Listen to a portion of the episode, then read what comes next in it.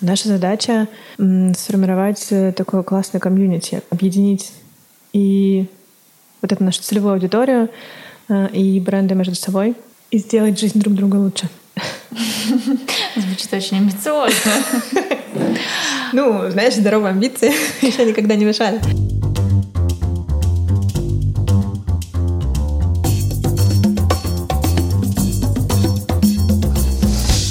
Всем привет! С вами Александра Кретова, автор и ведущая подкаста «Без лайков». Это подкаст о творческом самовыражении и культуре, которую создают герои креативных индустрий. Я приглашаю в гости создателей моих любимых проектов, и вместе мы исследуем, как меняется современная культура. Я думаю, что многие девушки читали глянцевые журналы и мечтали о работе в мире моды. Уж точно большинство видели фильм «Дьявол носит Прада». Помните, как главная героиня, которая играет Мэрил Стрип, рассказывала историю появления небесно-голубого цвета? Тот свитер, который мы определяем как свой собственный выбор, подчеркивающий независимость от моды, на самом деле выбирается людьми из индустрии, которые на несколько сезонов вперед знают, что будут носить все. Разговор, который вы услышите сегодня, раскроет тему того, как работает российская индустрия моды. Мой гость – buying-директор платформы New Self, head-buyer Хайтат Concept Store и автор блога «За завтраком» Юлия Гесюк. У Юли колоссальный опыт работы в индустрии моды. Свою карьеру байера она начинала в ЦУМе, работала в Цветном, а сейчас отвечает за выбор брендов в проекте New Self. New Self — это новая платформа для современных девушек, которая сочетает в себе онлайн-магазин с одеждой и косметикой самых модных и качественных брендов. С другой стороны, это медиа, которая помогает ориентироваться в трендах и делать выбор. Как Юля стала байером, почему она раньше скептически относилась к российским дизайнерам и как их полюбила, а также что происходит с российской модой сегодня, мы поговорили в этом выпуске. Если вам нравится мой подкаст, поставьте ему оценку в приложении Apple Podcasts или в Кастбоксе и напишите отзыв. А если слушаете в Яндекс Музыке, то обязательно поставьте сердечко. Это помогает подкасту находить новых слушателей, а мне видеть, что проект важен для вас. И если вам интересно больше знать о гостях подкаста, быть в курсе кино, театральных и выставочных событий, подписывайтесь на мой телеграм-канал. Ссылку я оставила в описании этого выпуска. Благодарю, что слушаете, пишите отзывы и делитесь в социальных сетях. Это всегда важная и ценная обратная связь для всех, кто работает над подкастом. Приятного прослушивания.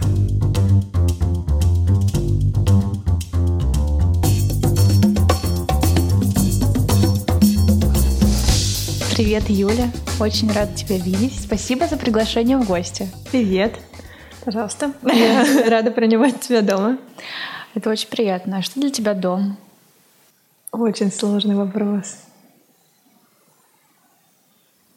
Какое-то абсолютно свое пространство, где комфортно, спокойно, красиво и все по-моему.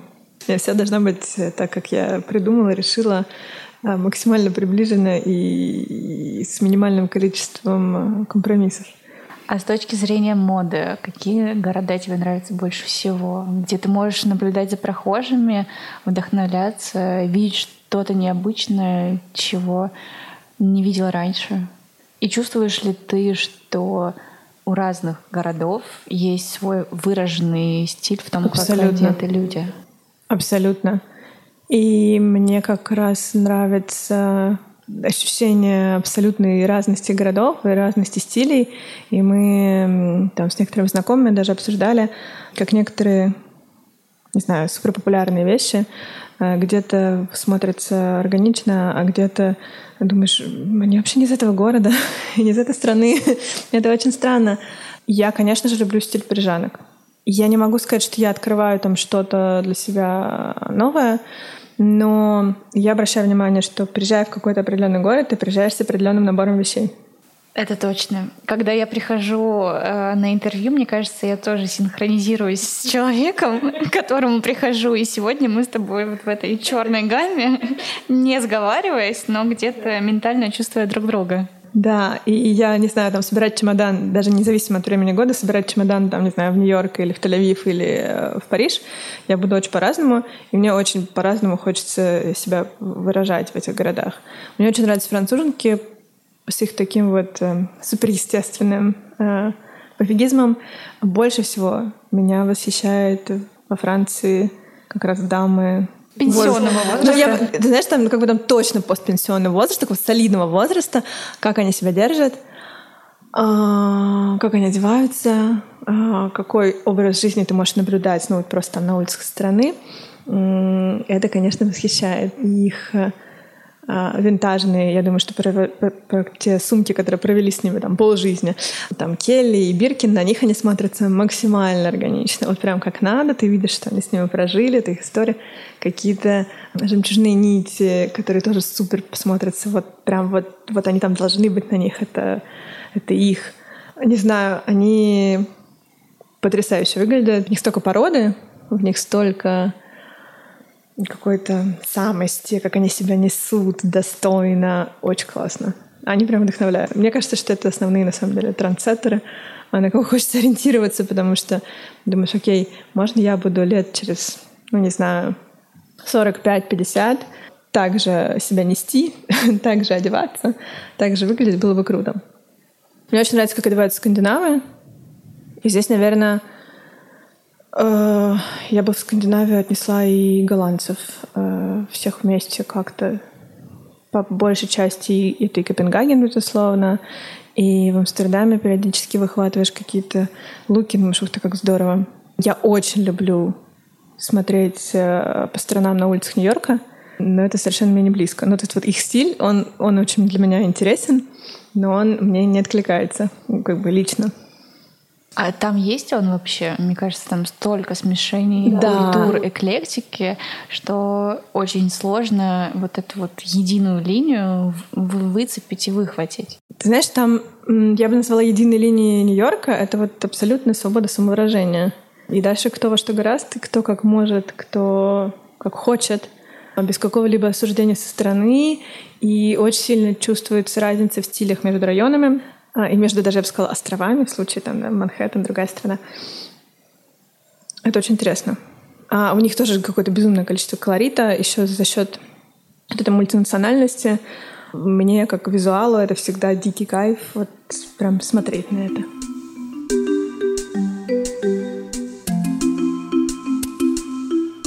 А как ты думаешь, с чем это связано? С ритмом города, с культурой, со стилем жизни и как это изменилось за последние там, два года пандемии, когда все равно изменилось то, как мы живем и существуем? Ну, вообще, наверное, что вот э, влияет на стиль города? Эм, но мне кажется, что глобально люди стали чуть больше ценить ну, какой-то вот текущий момент и хотеть, ну вот сегодня одеть эту вещь, а не отложить ее на, на, на какой-то special occasion, да.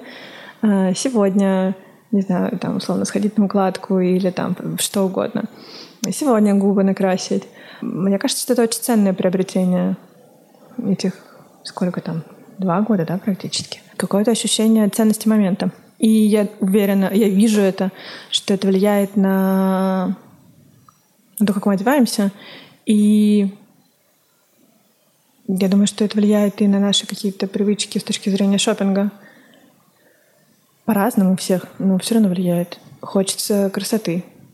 И какой-то такой красоты, которая вот тебе комфортно.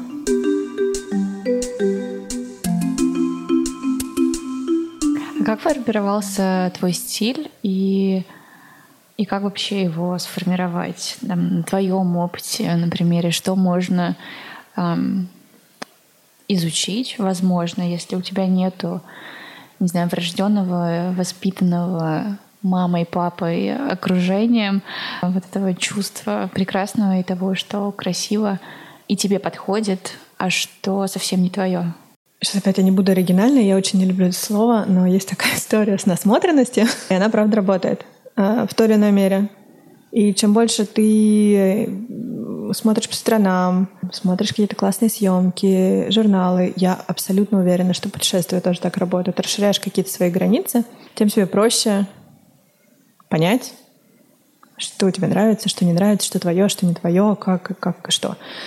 Я также абсолютно уверена, что есть вещи какие-то врожденные, которые тебе даны, и ты их развиваешь, а есть вещи, которые не даны. И это абсолютно окей, мы все очень разные. Если очень хочется быть на каком-то не знаю, условно супер стиле. Но не получается. Я все-таки за то, чтобы идти к специалистам. Опять же, посмотреть по сторонам, разобраться, что тебе близко, что тебе интересно, что тебе красиво, и прийти с этим к профессионалу и сказать, слушай, мне бы очень хотелось, наверное, вот так, так и так.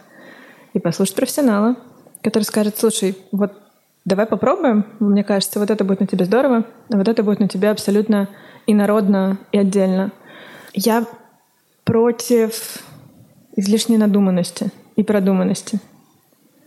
Меня всегда очень грустно видеть э, максимально нарядных девочек, когда ты смотришь и думаешь, она прям провела несколько часов, продумывая э, детально каждую мелочь. Думаешь, ты такая прекрасная, зачем тебе это? Зачем ты заморачиваешься? Но это свойственно нашей ментальности, потому что те же самые француженки, упомянутые нами раньше, они будут делать все, чтобы казалось, что они вообще не старались. То есть они ненавидят идеальный маникюр. Им кажется, что ну, это я что, слишком... Или там какая-нибудь идеальная укладка. Это вот э, как будто я для вас всех очень сильно старалась. Нет, мне вообще пофигу. И они как раз за то, чтобы, может быть, немножко э, какой-то беспорядок навести на себе перед выходом, чтобы, чтобы точно понимали, что вот э, мне, мне, я и так классная, мне и так хорошо. У нас очень любят стараться. И мне очень отрадно видеть, что все-таки немножко это уходит, ну, потихонечку, по крайней мере, в моем окружении отступило. И каждый проявляется как комфортно, более-менее старается. Мне нравится концепция какого-то капсульного базового гардероба, который работает на тебя. Это те вещи, которые ты носишь чаще всего, которые тебе комфортны. И ты делаешь на них ставку, и дальше ты собираешь весь гардероб на эту базу. По моим ощущениям, он подходит, эта концепция подходит абсолютно всем. Просто базовый гардероб у всех разный в зависимости от образа жизни, потребностей, желаний, не знаю, любви к цвету, не любви к цвету, что угодно. Слушай, мой, мой персональный стиль формировался, безусловно, тоже, э, сколько я себя помню, годами. Я иногда открываю какие-то альбомы, мы очень любили фотографироваться в школе и думаю, боже мой, почему? Как это возможно? И ничего было возможно. Э, там э, какие-нибудь... Э, вот сейчас возвращаются джинсы с низкой посадкой. Был дико модно. Дизелевские джинсы. Я думаю, боже, как вообще невозможно в них сесть? Вообще неудобно просто, как минимум. Неудобно, очень экстремально. Все на свете видно. Такие странные сочетания какой-то совсем детский период увлечения Spice Girls. Вот я фигачила на этих кроссовках на платформе. Мне лет 10, думаю, боже, шею, как я не свернула. Ничего, нормально. Мне кажется, что я была в детстве, в подростковом возрасте значительно большим экспериментатором, чем сейчас. Сейчас как-то уже... Я вообще обожаю этот возраст. И я чем дальше, тем больше понимаю, что возраст там 30 и дальше — самый классный. Ну, окей, okay, so far, но не знаю, что будет дальше. Возможно, мне также понравится 40 плюс и там 50 плюс, и вот ой, вся была фигня вот сейчас.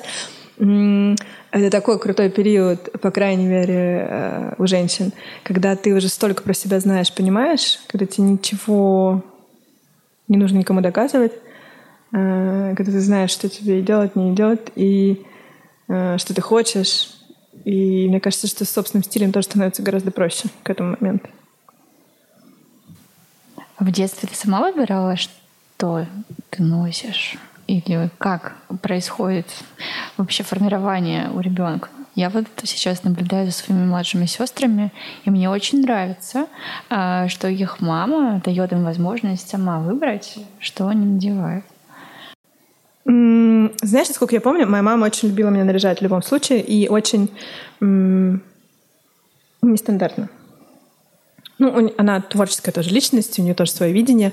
Э, мы довольно много путешествовали, и у меня, например, на 1 сентября все с бантами, а я в мне кажется, мы куда-то в Австрию ездили, и у меня такой австрийский сарафан с блузой, расшитый какими-то а, там мелкими цветочками, домиками, а какие-то чуть ли не Мэри Джейн балетки, которые сейчас были очень актуальны. И в тот момент ты, наверное, себя чувствовала, блин, почему все с бантами, а я нет. Я никогда не хотела быть как все, вообще никогда, никогда такой мысли не было, поэтому и банты мне, кстати, тоже никогда не привлекали.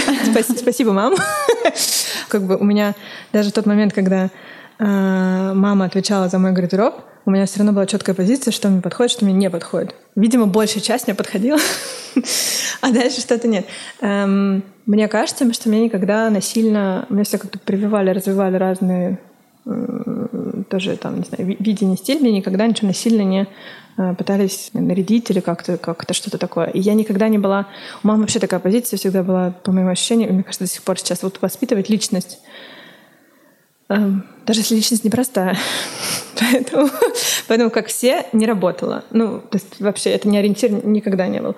А потом, наверное, как начала сама. Ну, то есть это было нормально. Мам, хочу там вот это, да. Потом совсем сама. А потом был какой-то период, когда э, мама приходила ко мне, да и сейчас, ну, как бы просто довольно рано началось, сейчас тоже приходит, и говорила, так, а как ты думаешь, это ли это? И были прецеденты, я маминых подружек одевала. То есть это как-то, я не знаю, как это так э, развернулось вот в эту сторону. Я была таким специалистом по гардеробам.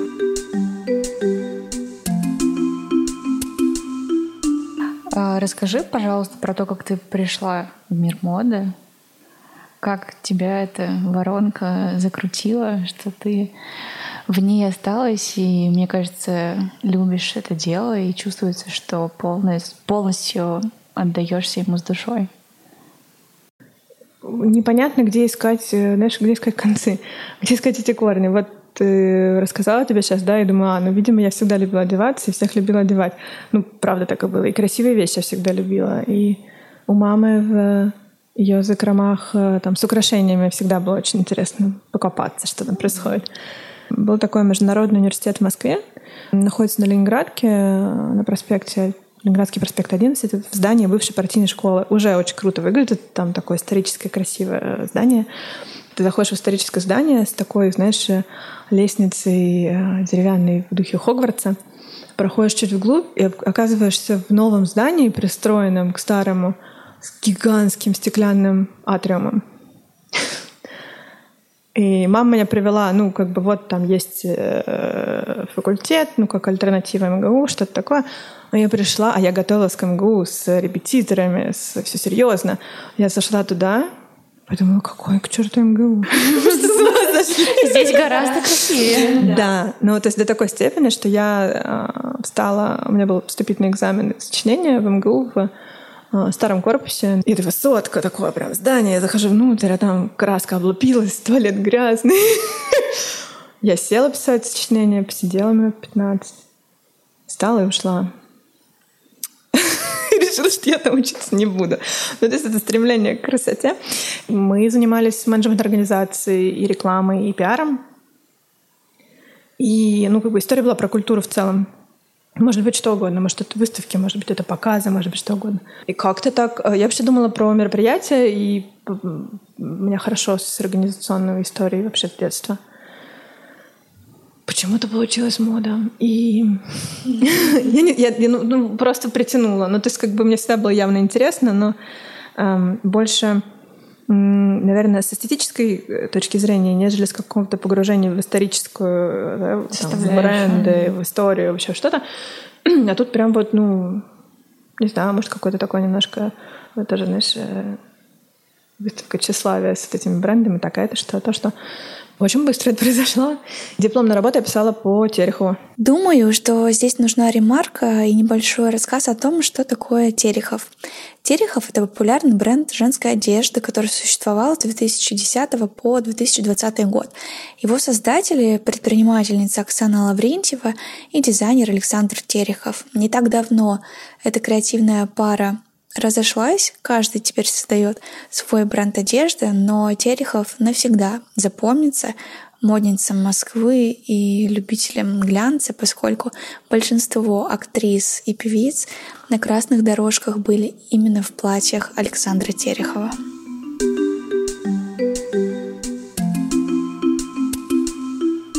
А потом пошла на преддипломную практику в концепт-стор. Тогда был замечательный концепт-стор Э, в том числе с австралийскими марками на винзаводе. И там я осталась в пиаре. Меня просили остаться после преддипломной практики. И, видимо, ну, вот э, так все и, и, и получилось. Вынесла именно в эту, в эту часть. Э, закупки были в моей голове, байнг был в моей голове. Я не помню, когда он появился. Появился очень рано. Мне шопинг всегда нравился. Для себя, для других. А тут, представляешь, шопинг, но, но на больших масштабах.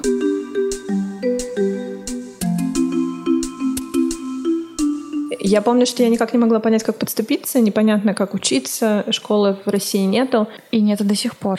И нету до сих пор. И э, да простят меня мои э, коллеги, ну, курсы, которые у нас есть, э, которые, собственно, там мои коллеги, мои экс-коллеги проводят, это классная инициатива, но это не образование профессиональное, это скорее вот какой-то в курс дела, да, в специальность, чтобы люди вообще понимали, куда они могут пойти, если да, они идут в банк. А как ты считаешь, в целом байнгу научить можно именно вот системно? Дать это полностью как образование и нужно ли?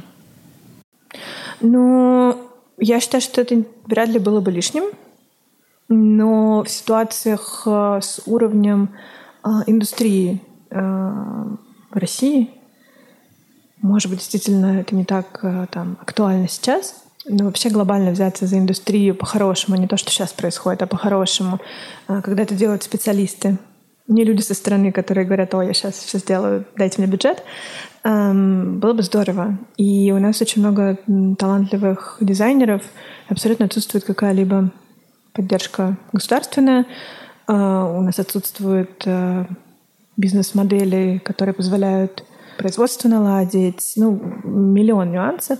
Я считаю, что все взаимосвязано. Ну, то есть, если нет нормальной индустрии, то э, окей, мы можем воспитывать байеров, но Ничего будет покупать. Ну, то есть, ну окей, да, все равно остаются зарубежные марки, и российский рынок очень интересный, потому что если посмотреть статистику практически любого, любой другой страны, там первое место по продажам всегда занимают э, аксессуары и обувь. Ну, то есть сумки, обувь, там еще что-то.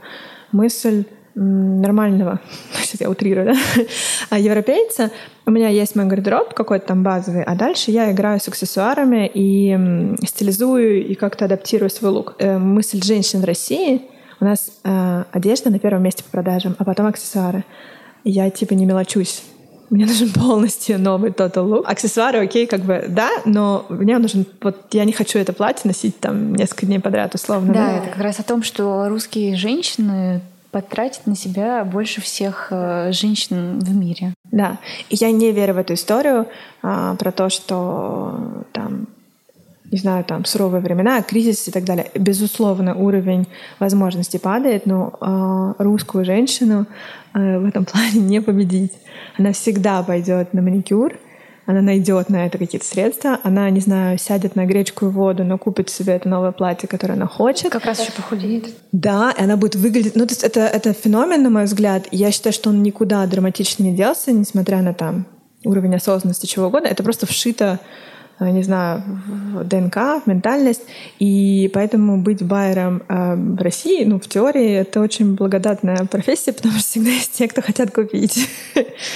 С этой точки зрения, вообще пора бы уже какое-то, конечно, образование давать. Но образования в сфере fashion глобально никакого у нас тоже нету. Ну, мы не модная столица, и здесь остается только ехать куда-то где эти основы дают. С точки зрения э, развития российской индустрии моды, э, как ты чувствуешь сейчас, э, кто из брендов впереди всех и почему?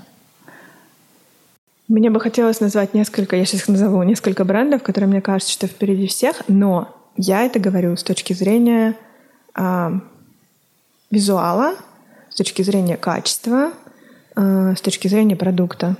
Если мы говорим об этих же самых марках или там, не знаю, каких-то других, с точки зрения бизнеса, это вообще совершенно не обязательно одно и то же соответствует. И это будет интересно обсудить, почему. Я думаю, что, что при каждом креаторе, при каждом суперталантливом дизайнере должен быть менеджер. Ну, а на самом деле, в истории так и есть. Там, не знаю, и в Сен-Лоран, и, и Берже, да. А, Берже всегда менеджерил. И, ну, кто знает, куда бы дошел Ив Сен-Лоран, если бы у него не было правильного менеджера, потому что э, сколько историй про э, потрясающих творческих гениев, которые в итоге не очень хорошо кончили, ну вот, вот так. Поэтому если мы говорим про продукт, Я вообще обожаю, когда, когда горят, делают то, что любят. Когда ты приходишь пообщаться и э, думаешь, блин, целый новый мир, человек так увлечен, так круто. Мои любимые российские дизайнеры и российские бренды.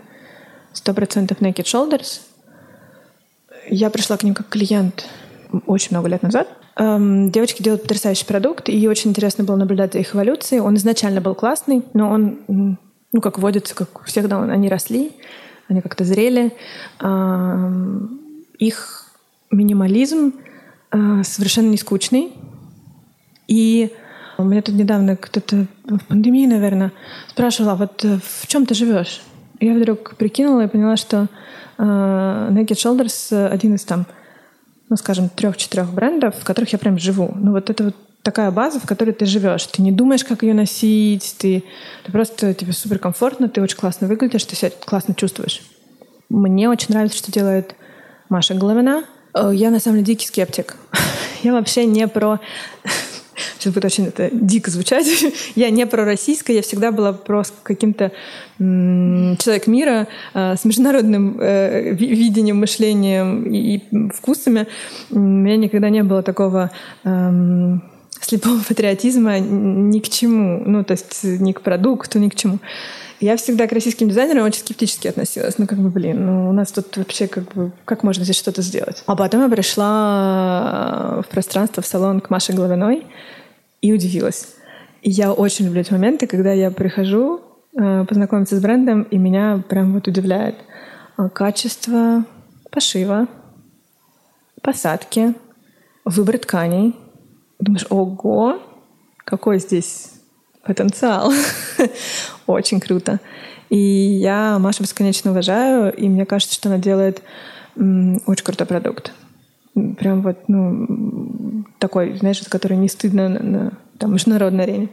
Um, я очень люблю наши бренды, многие украшения, бижутерии и ювелирки. Мне кажется, что они на очень высоком уровне идут. Мое недавнее открытие. Тоже я вот пришла и удивилась, и прям я в диком восторге. А, маленький, пока что, э, бренд, э, который называется Passion Beige — девочки делают Сейчас они много что еще будут делать, но они за такое устойчивое развитие, и они начали с кашемира, стопроцентный кашемир, а, много некрашенного кашемира, потрясающее внимание к деталям, очень крутой продукт, несложный в своем, как бы, вроде бы, да, визуале, но очень качественный. И хочется, чтобы таких было больше. Они прям дикие молодцы.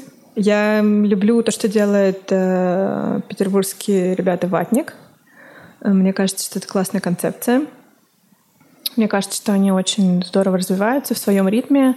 Э, у них очень качественный продукт. И сделать историю с монопродуктом и держать ее на таком уровне столько времени, это надо еще умудриться иметь талант. Леша с Кириллом очень талантливый. Из петербургских я могла бы также выделить, хотела бы выделить Хомис, потому что Категория обуви еще сложнее, чем категория одежды.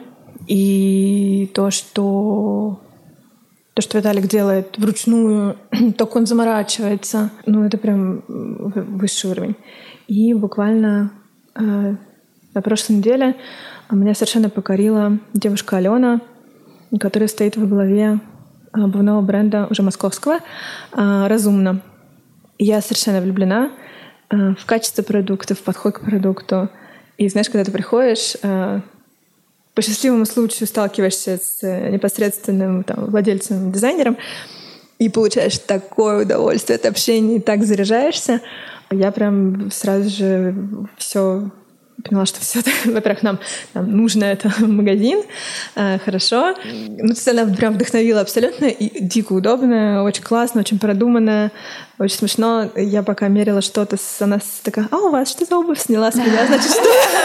начала, начала изучать. Мне было как-то даже неловко. Но это очень круто. Я э, там уже заказала себе пару, и дико горда, что такие проекты появляются. У ее семьи обувное производство, и она включилась и сделала ну, очень классный продукт. Я преклоняюсь э, перед теми э, дизайнерами и теми креаторами, которые в нашей среде не боятся, э, во-первых, начинать, а во-вторых, упорно идут по, по вот философии своей стратегии, что я делаю хорошо, я делаю качественно. Не скатываются на «Ой, сейчас я сделаю какой-нибудь продукт, я его как-нибудь красиво сфоткаю и продам». Э, мы сейчас говорим о таких э, молодых ребятах. И все, кого ты назвала, есть у вас в Ньюсов? Да, конечно.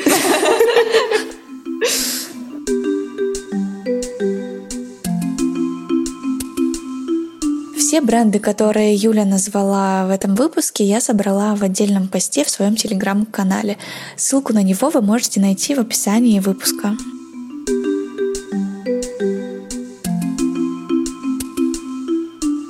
У нас есть еще несколько э, очень классных мастильных имен, э, но ребята прям уже профессионалы и на международном рынке. Вот это, что у нас получилось, четверка, пятерка. Пока что локальные, но абсолютно на 200% достойны внимания. Да.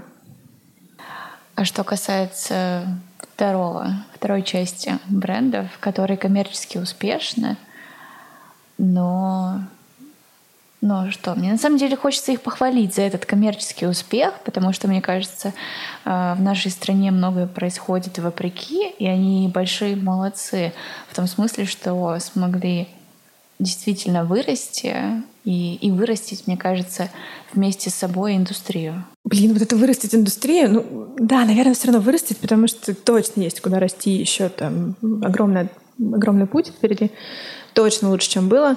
Эм, слушай, я на самом деле категорически против. Э, есть несколько достаточно талантливых, э, на мой взгляд, ребят, но я прям категорически не согласна с тем, что они делают, потому что не с точки зрения визуала. Я как э, профессионал ориентируюсь, очевидно, э, не на свои личные предпочтения, но на какой-то коммерческий успех. Они могут быть очень коммерчески успешны, но это вещи однодневки. Даже если это вещи не однодневки с точки зрения какой-то базовый продукт, да, они не носятся. Они приходят в негодность, очень быстро, они очень низкого качества. Окей, я понимаю, мы закладываем большую маржу, мы экономим на все, что только можно.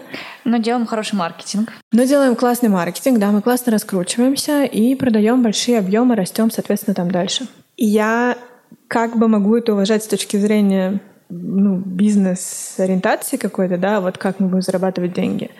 Но с точки зрения ну, сейчас уж не ударяться совсем в какие-то там а, этические, конечно, соображения, но тем не менее. Ну, мы на данном этапе на планете, которая не очень хорошо себя чувствует. Мы общество потребления, так или иначе. Но, может быть, все-таки вопрос не в количестве, а в качестве. Может быть, можно придумать, а я знаю, что можно, потому что все-таки прецеденты есть, создавать какой-то более разумный бизнес, когда он будет приносить деньги, но это не будет производство огромное количество лишних вещей, э, которые ну, просто носятся один раз и выкидываются, я как-то, не знаю, мне всегда грустно от этого. И мне прям не хочется о них говорить, потому что зачем лишний раз, да? Ну, как бы я готова уважать их бизнесовую сторону, но не готова их поддерживать с точки зрения уровня качества их продукта. Mm-hmm. И с точки зрения каких-то этических соображений, мне кажется, что это неправильно.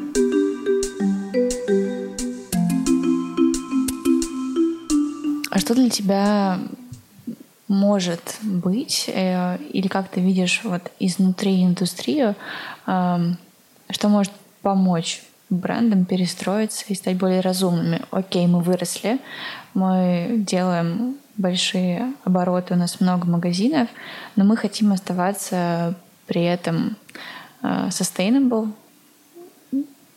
Как? За счет чего? Мне кажется, иногда у тебя происходит вот этот вот э, сдвиг, и ты становишься такой большой, что это сделать уже как будто бы невозможно. Хотя, наверное, на примере больших там мировых э, гигантов, Zara, H&M и других э, брендов какие-то инициативы и практики принять можно. Вопрос какие? Я думаю, что это очень сложно. Я думаю, что это очень сложно в нашем мире, потому что это все равно постоянная гонка. И ну, как бы ты хочешь быть э, на уровне со всеми, ты хочешь выпускать столько же, плюс-минус столько же коллекций, сколько в год, сколько полагается, сколько там хочет потребитель. Потребитель всегда хочет больше. И будет хотеть больше. И как бы в процессе того, как ты э, пытаешься образовывать своего клиента и говорить, что, ребят, давайте э, быть э, более ответственными, давайте там э, более разумно шопиться, давайте меньше бездумных трат, ты как будто бы играешь против себя. Очень тяжело остановиться, когда ты успешен, очень тяжело, когда ты набираешь эти обороты, притормозить, подумать вообще, что ты, что ты дальше будешь делать. Мне очень нравятся истории с инициативами, когда, когда используются, например, стоки старых тканей.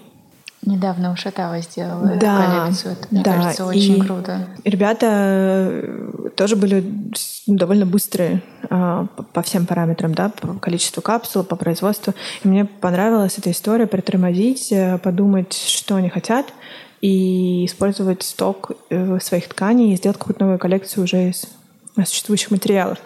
А, мне очень нравится история с... Эм, она очень тяжело реализуема на международном уровне. На нашем уровне мне все-таки кажется, что это возможно. С какими-то капсулами а, не раз в две недели, а ну вот по необходимости. Это позволяет, во-первых, это позволяет творческому гению развиваться органически без какого-либо давления, да. Вот он к себе креативит, сидит, готовит коллекцию. И вот он готов, и вот он ее запускает. Здесь, конечно, есть э, риск, что в итоге будет, там, не знаю, одна коллекция два года, а тебя забудут. Но мне кажется, что все равно можно найти какой-то баланс, перестать э, штамповать вещи и э, все-таки больше, больше концентрироваться на тех вещах, которые ты понимаешь, что будут жить. Мне очень нравятся инициативы с э, ресейлом, таким здоровым, нормальным подходом э, к этому. Мне безумно даже твои предыдущие гости. Мне безумно импонирует э, культ. Юля говорит про выпуск, который я опубликовала в апреле. Его героинями стали создательницы проекта The Cult Маша Манаева и Таня Ермакова. Cult — это ресейл-платформа, на которой можно купить сумки и аксессуары из люксового сегмента. Да, эти сумки уже были в использовании.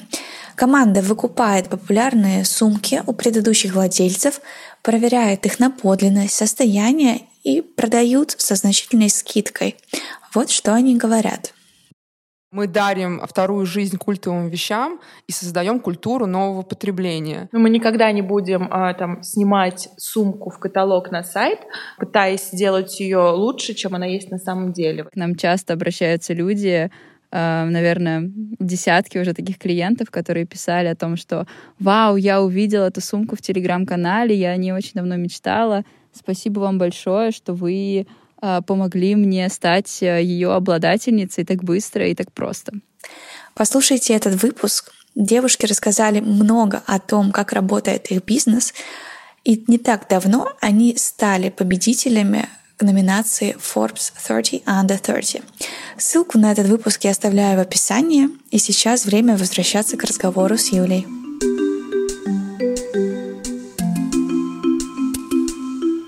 Я считаю, что девчонки гигантские молодцы, и они, на мой взгляд, э, привнесли гигантский вклад в имидж, имидж ресейла, потому что, опять же, из-за нашей ментальности, да, есть какая-то определенная специфика.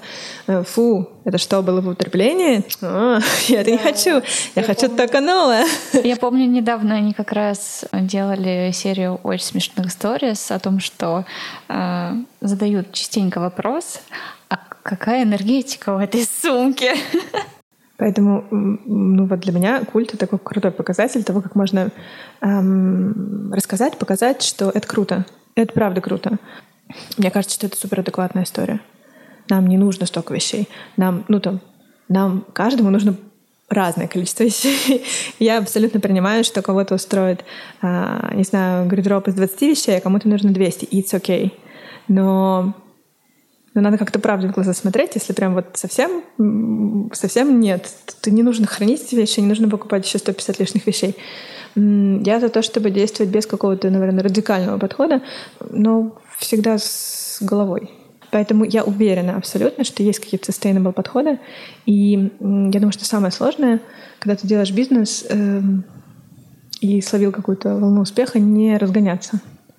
Ну, то есть э, осмысленно разгоняться, да, потому что в какой-то момент ты становишься заложником. Заложником этой гонки. И я думаю, что большинство, на самом деле, крупных марок, эм, они стали заложниками этой самой гонки бизнесовой, куда они, в принципе, стремились изначально. Замкнутый круг производства. Ну, это правда, потому что все связаны, цепочка очень тонкая, я бы сказала, просто хрупкая, потому что все зависят от поставщиков, от э, логистики. Мне кажется, многие бренды даже друг от друга зависят. И клево, что сейчас, э, последние месяцы, кто-то объединил свои закупки, кто-то, по-моему, объединил даже производство. И этого не хватало как будто бы раньше, чтобы вместе делать лучше, чем каждый мог бы это делать по отдельности. Чтобы произошло что-то, заставящая э, как-то объединиться, а не конкурировать. Да, да, да. Это важно.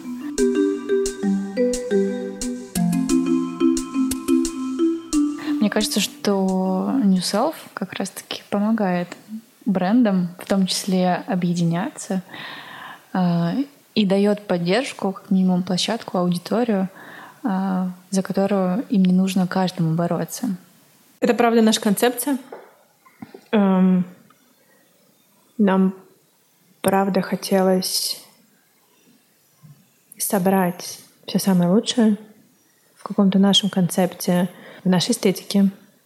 И соответствующее нашим высоким планкам, запросам, объединить все это на одной платформе и позволить э, ну, глобально, конечно, это и поддержка брендов, но я бы сказала, немножко облегчить жизнь современной девушки, такой стремящейся, часто занятой, со своим видением прийти на нашу платформу и не думать, так, а вот это вот то, что я сейчас здесь вижу, это вообще актуально? Это, это как? Это классно или не классно? Эм, это будет хорошего качества или не очень? Это будет эффективно? Да, там у нас есть классные гаджеты для лица и и для тела, и какие-то бьюти-средства. Вот это вот там сработает, не сработает, это как? Наша задача и наше желание сформировать э, такое классное комьюнити. Поэтому глобально, наверное, объединить и вот эту нашу целевую аудиторию, э, и бренды между собой, и сделать жизнь друг друга лучше. Звучит очень амбициозно. Ну, знаешь, здоровые амбиции еще никогда не мешали. А как ты думаешь, почему такие проекты созревают только сейчас? Почему раньше никто этого не делал? Окей, есть там Wildberries, э, Озон, это маркетплейсы, у них совершенно другой подход, другие бизнес-модели. Есть Ламода, которая где-то схожа, но, но не совсем об этом. А почему только сейчас? Я очень давно ждала, откровенно говоря, я и как профессионал, и как, э, ну, вообще-то, потребитель. Когда появится такая платформа или хотя бы что-то похожее на нашем рынке. И мне было интересно, кто же возьмется за это. Это очень непростая задача. Это действительно очень амбициозная задача. И человек э, или команда, э, которая решилась бы на это, она должна была бы быть крайне отважный и понимаешь, на что эта команда идет и на что этот человек идет. Мне кажется, что это решение, эта платформа, вообще любой большой, классный, мультибрендовый э, онлайн э, в России, он прям напрашивался. Но должен был появиться какой-то правильный человек, какой-то смелый, по-хорошему бизнесовый.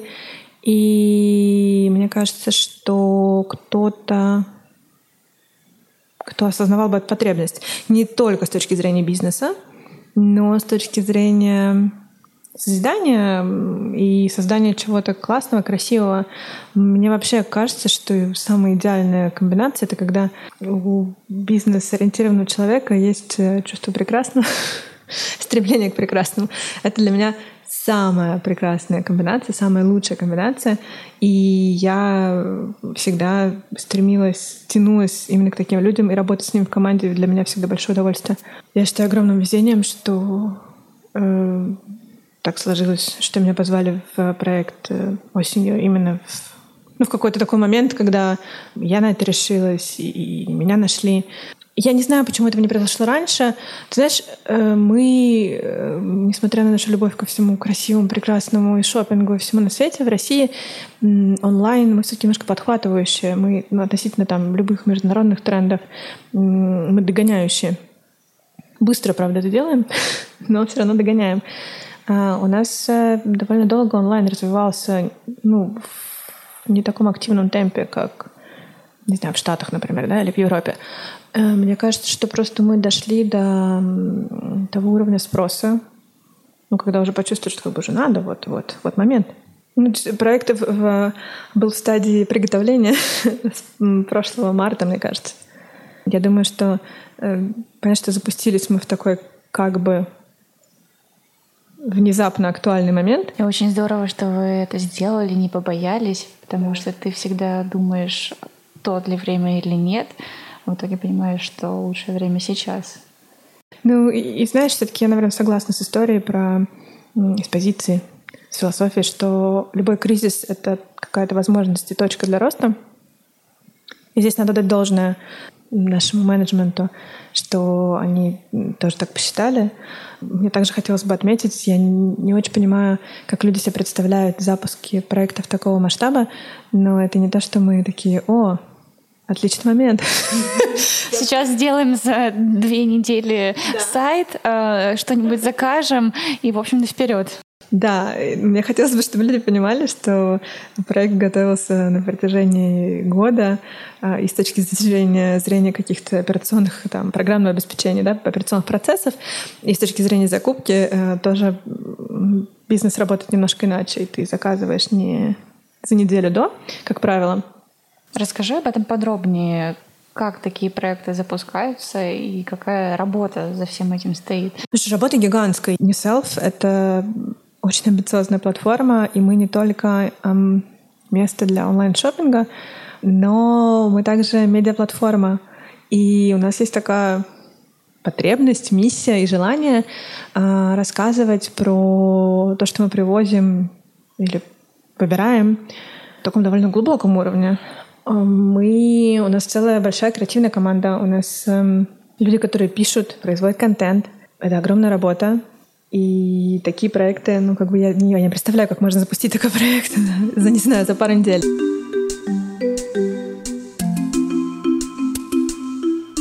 А что касается твоей части, вот как строится работа с брендами э, и когда ты условно покупаешь вещи, которые мы будем носить э, следующей зимой? А, я покупаю вещи за полгода до момента их появления э, продажи.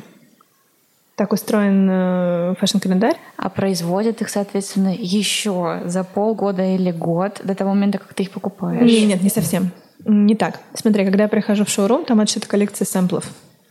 То есть это вещи, которые произведены, э, коллекция, которая произведена в сэмплах для того, чтобы байеры, профессионалы отсмотрели ее, выбрали э, для себя то, что им подходит, и, соответственно, разместили заказ.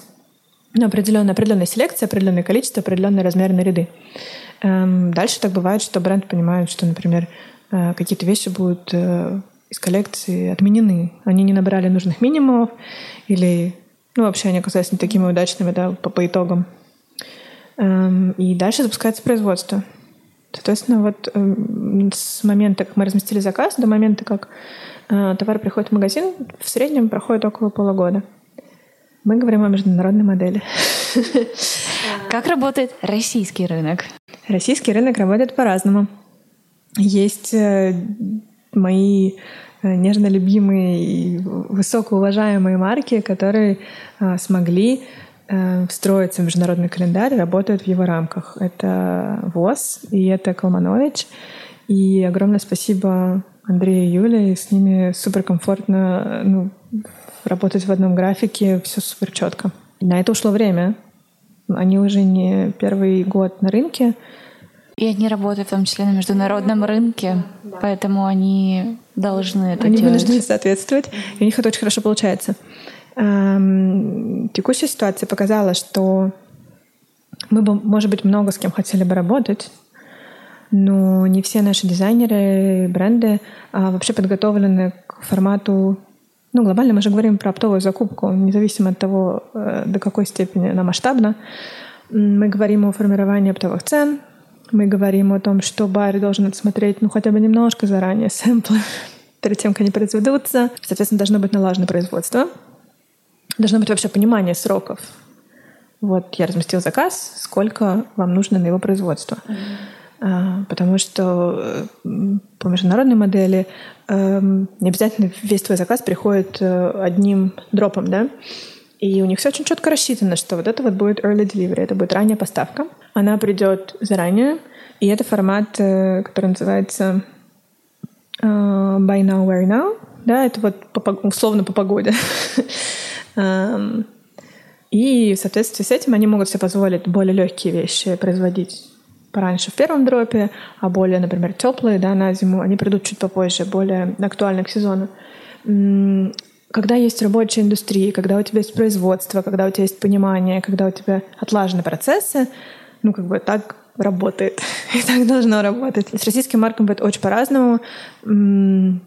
Много желания, много рвения. Не всегда есть возможность э, произвести в срок. Не всегда есть возможность произвести в количествах, которые тебе бы хотелось у марки купить. Не всегда есть возможность заложить такую маржинальность, чтобы это была рабочая бизнес-модель, оставалась рабочая бизнес-модель и для них, и, и для нас. А с чем это связано? На самом деле возвращаемся к тому же, с чего мы с тобой начинали. Э, с тем, что fashion-индустрия в России — это не, не налаженная индустрия. Это не какой-то бизнес, который там понятен. У нас ну, могу предположить, что у нас много где такая ситуация, но здесь особенно. Очень много нюансов. Эм, закупка тканей, она может происходить в Европе, она может происходить, не знаю, там в Китае, а кто-то работает э, с закупкой заранее, а кто-то ищет доступный сток в Москве. И тогда у них ограниченное количество ткани, и тогда они не могут ну, удовлетворить твои потребности, например. Или дошить тебе какой-то сток, у тебя что-то очень хорошо пошло, и ты хочешь сделать заказ. Он говорит, слушайте, ну у нас уже нет этой ткани, мы не, мы не сможем. Да что угодно. Ну, абсолютно что угодно. В ювелирной, э, ювелирной бижутерийной э, индустрии случился какой-то дикий коллапс с бюрократическими э, моментами, и, и ребята должны все оформлять, какие-то дикие налоги. И тоже непонятно, какую маржу вообще туда закладывать и как выйти на этот уровень. Хочется же сохранить уровень цен для потребителя, чтобы это было реально, чтобы это ну, было как бы адекватное да, соотношение. Очень много подводных камней. Правда, у нас есть амбиция расти, а, помогать расти маркам, в которые мы верим. Ну и, соответственно, как-то обоюдно вместе расти, развиваться. А как в обратную сторону она работает? Марки российские, которые выставляются на зарубежных маркетплейсах, чаще по... Их почти нет. Их единицы. А что нужно? Это хороший вопрос. Для того, чтобы работать на международном рынке, тем более в текущих условиях. Кроме множества каких-то там, сертификации бумажных процессов, более бюрократических моментов, надо понимать э, свои возможности, свои объемы, э, четко выстраивать производство, потому что вы озвучиваете определенные сроки поставок, вы должны соответствовать. Очень много нюансов, и я вижу у многих амбиции выходить на международный рынок, но очень мало у кого я вижу ну, как бы понимание наверное, серьезность намерений. Ну, то есть в идеале вы должны привести эту коллекцию э, все-таки в рамках кампании продаж за полгода до того, как эта коллекция выйдет э, в свет в Милан, в Париж, не знаю, может быть, там в Нью-Йорк, Лондон, у кого какие, да, опять тоже видение, как это. Это может быть международная выставка, она может быть в Италии, она может быть во Франции. Вы должны презентовать свою коллекцию. То есть вы должны очень четко понимать, как, как выглядит ваша коллекция и сэмплы за полгода до, вы должны понимать, что сейчас вам разместят этот заказ. И у вас должны быть ткани, возможности произвести. Вы должны заранее позаботиться о логистике и понимать вообще, как это будет работать, куда вам нужно отправлять, что вам нужно отправлять.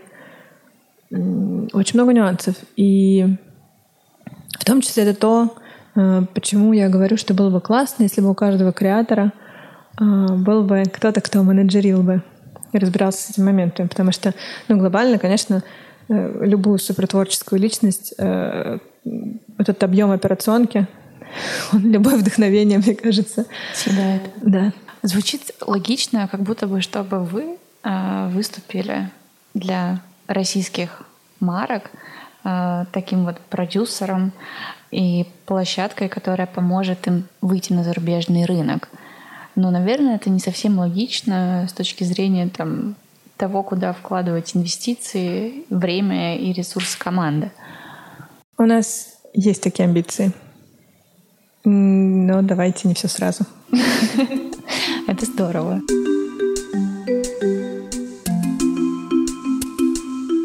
Какие твои личные цели и амбиции а, как а, в мире моды, а, так и в целом? У тебя есть еще очень классный блог «За завтраком», который, мне кажется, я люблю уже года четыре, если он столько времени существует.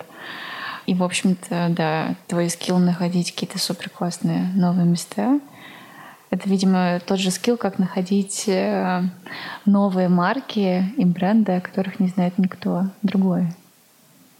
Ты знаешь, если так очень без нюансов, мне кажется, мои амбиции и мои цели по жизни, как в за завтраком, так и в моей профессиональной деятельности, так и вообще в какой-либо моей деятельности, делать мир немножечко лучше и красивее показывать, как может быть красиво и несложно, а показывать, как я вижу. Ну вот там, сейчас как-то, наверное, громко прозвучит, знаешь, красота в глазах смотрящая. Мне иногда хочется... Поменять людям глаза. А, развернуть людей. Вот смотрите, вот, вот под таким ракурсом попробуйте. Mm-hmm. Какие-то, может быть, мои э, специальные диоптрии — которые у меня как-то так э, с рождения встроены, попробовать настроить для тех, кто неважно, следит за завтраком, фолловит меня в моем инстаграме, шопится сейчас через э, приложение NewSelf. А, может быть, заходил в концепт-стор, который я курирую на четвертом этаже Цветного. А, может быть, до этого, не знаю, смотрел мою закупку э, в ЦУМе. Окружить себя красивым и делиться этим с людьми. Это красивое же по-разному. Это красиво и в одежде, и в еде, может быть, и вкусно, и красиво. Ну, такой немножко гедонистический, э, наверное, подход в чем-то. Да. Вот про созидание. Вот мне здесь красиво, я хочу этим поделиться. Мне всегда хотелось делиться тем, как я что-то увидела.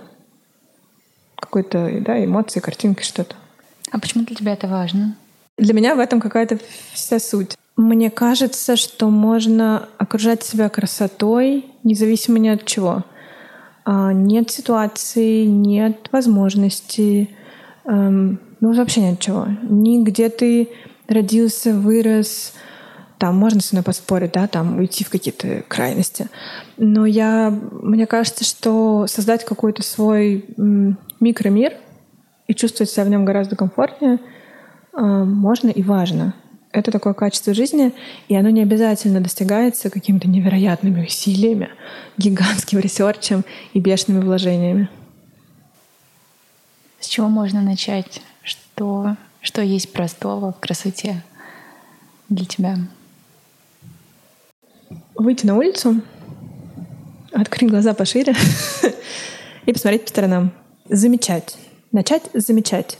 Вы не поверите, я примерно с одинаковым восторгом реагирую на, э, не знаю, внезапно супер красивый закат на улице и там долгожданную сумку новую.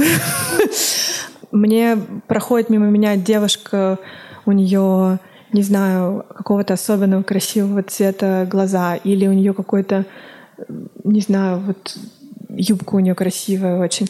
Я это всегда замечаю. У меня сумасшедшее внимание к нюансам и деталям. Оно было всегда. Я не умею, я не знаю, как это Можно ли этому научиться, или это просто какая-то врожденная дотошность? Она бывает, что она мне где-то мешает.